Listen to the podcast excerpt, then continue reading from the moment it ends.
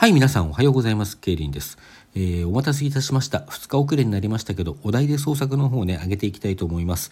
えー、今週はですね、神々ラジオさんから、まあ、とあるね、あの、東海さんのライブを通してですね、地味な呪いということでお題いただいておりますので、えー、こちらで書かせていただきました。ちょっと長めになりましたんでね、えー、早速始めていきたいと思います。えー、題して小さな呪い。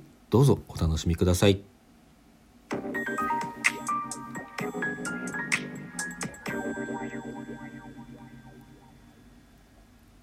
明日から毎週逆向けできろ。空いたばかりの目の前の席に無理やり横から割り込むように座ったあんちゃんに向けて私は小さくつぶやく。一瞬、ん？という顔でこちらを見上げたあんちゃんはそしらぬ顔を決め込む私を見てスマホに視線を落とした。私は密かに笑う。自分が今言ったことが必ず現実になると知っていたから。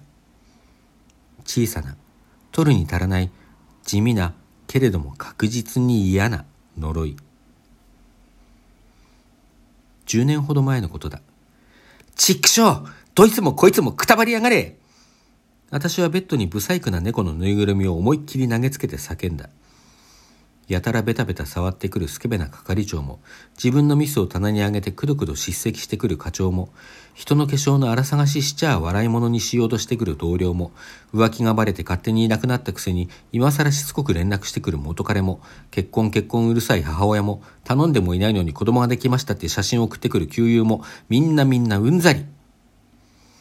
うさばらしにビールでも飲もうと、パンストを脱ぎながら冷蔵庫に向かったその時、一つの声が聞こえてきた。いてて。いや、くたばれは言い過ぎっしょ。え？この上ストーカーでも侵入してた？そんな恐怖と驚きを込めて振り返ると、そこには体をさするようにベッドの上に身を起こす、不細工な猫のぬいぐるみがいた。ちょなはいはいはい、悲鳴ストップ。ね？別に君の頭がどうにかなったわけじゃないから。いや、本当言うと、頭がどうにかなったのと、今僕が現実に動いていることの区別なんてできないんだけど、それなら頭がどうにかなったって問題ないでしょ？やけに理屈っぽい言葉に勢いをそがれ、私はへなへなと床に座り込んだ。別にこのぬいぐるみが意思を持ち出したってわけじゃないから安心して。これは一時的に借りてるだけ。話が済んだらすぐ返す。な、なんなのよあんた。えっとね、ストレス調整感みたいな？は？あ聞き返すと、ぬいぐるみはベッドの上を歩いてきて、ちょこんと端っこに座って言った。優しく言おうとしても難しくなるから、遠慮なく言わせてもらうとね、世界っていうのは、世界内の知的生命体の認識の総和で出来上がっていて、その感情やストレスに存在を左右されるわけ。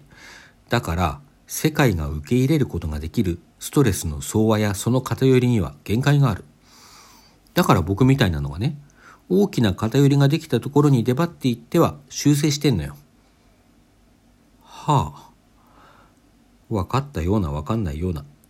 ただ一つだけ分かったのは、つまり、私のストレスってなんか手を打たないと世界がやばくなるレベルのものだってこと？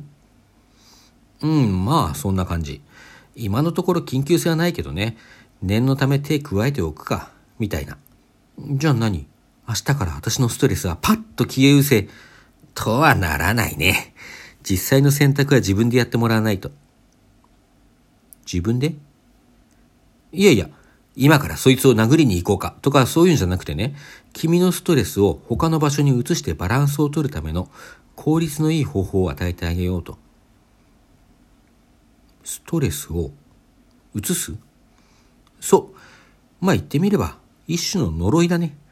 君がその溜まった鬱憤を具体的に誰かへの呪いの言葉としてつぶやけば、その言葉は確実に現実になるようになる。死ねえ部長死ねえ私は即座に叫んだ。だが猫氏はぬいぐるみの分際でため息混じりに首を振った。早い早い。それに、死ねはちょっと。え？ダメなの？ダメ。それじゃストレスの移動にならないし、損なわれるものの方が大きすぎるでしょ？もっとささやかなやつ。例えば、そうだな。お腹痛くなれ。とか？毎朝メガネ10分以上探せ。とか？うん、そうそう、そんな感じ。得意先の受付に鼻毛出てるの見つかれ。とか？絶妙なとこついてくるね、しかし。カップ麺出来かけの男に長電話かかってこい。とか、長傘持った出た日は海鮮になれ。とか。はいはいはい、もういいから。もっと勇気でいた私はしぶしぶ口をつぐんだ。まあそういうのをね、ストレス感じた時に口に出すとさ、それは当の相手のところで新たなストレスに変わって、あんたの気は収まるから、結果としてストレス移動完了。なるほど、そういうからくりね。実装されるのは明日からだから慌てないでね。あと、一日に使える量には制限があるから。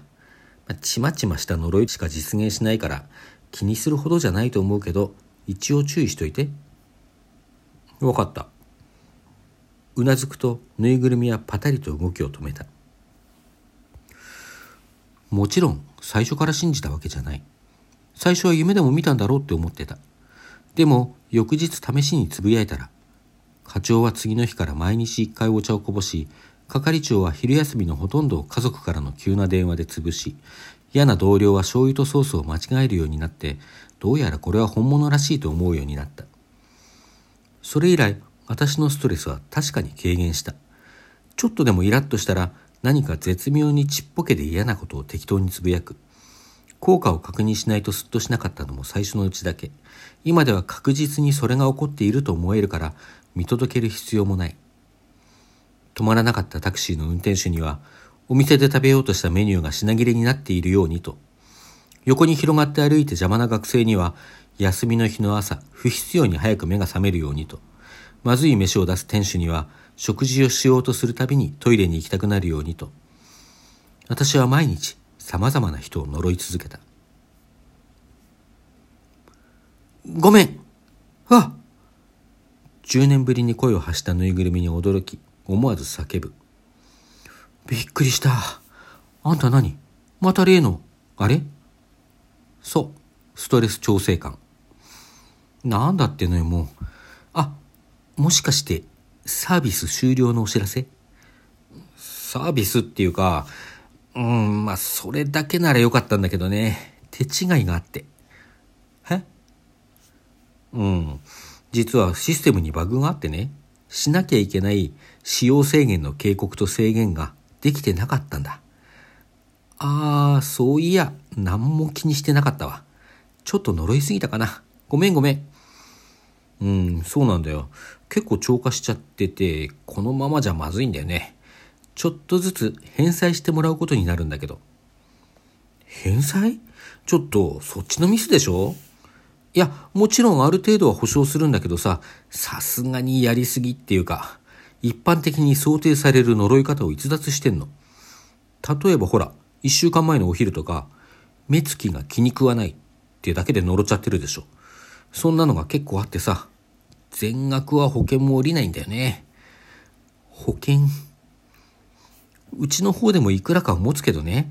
まあ、保険とうちとお宅で、433ってとこ。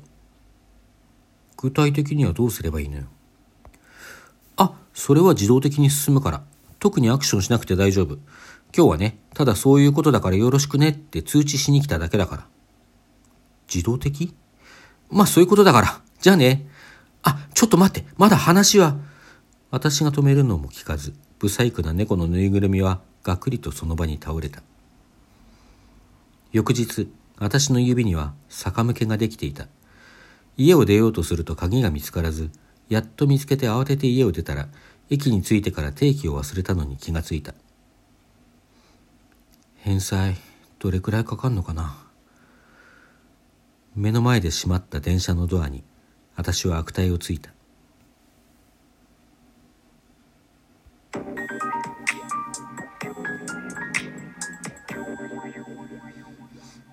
はい、というわけでした。楽しみいただきましたでしょうか。まあなんかいろんなアプローチのね、方法がある。うんテーマだったと思うので、まあ、その分ね、やりがいもありましたかね。あの、まあ、最終的には人のロアバーうんぬんみたいなね、話になってるんですけれども、あえてお題が地味な呪いというところをね、ちょっと活かして、あの、ストーリーを考えてみました。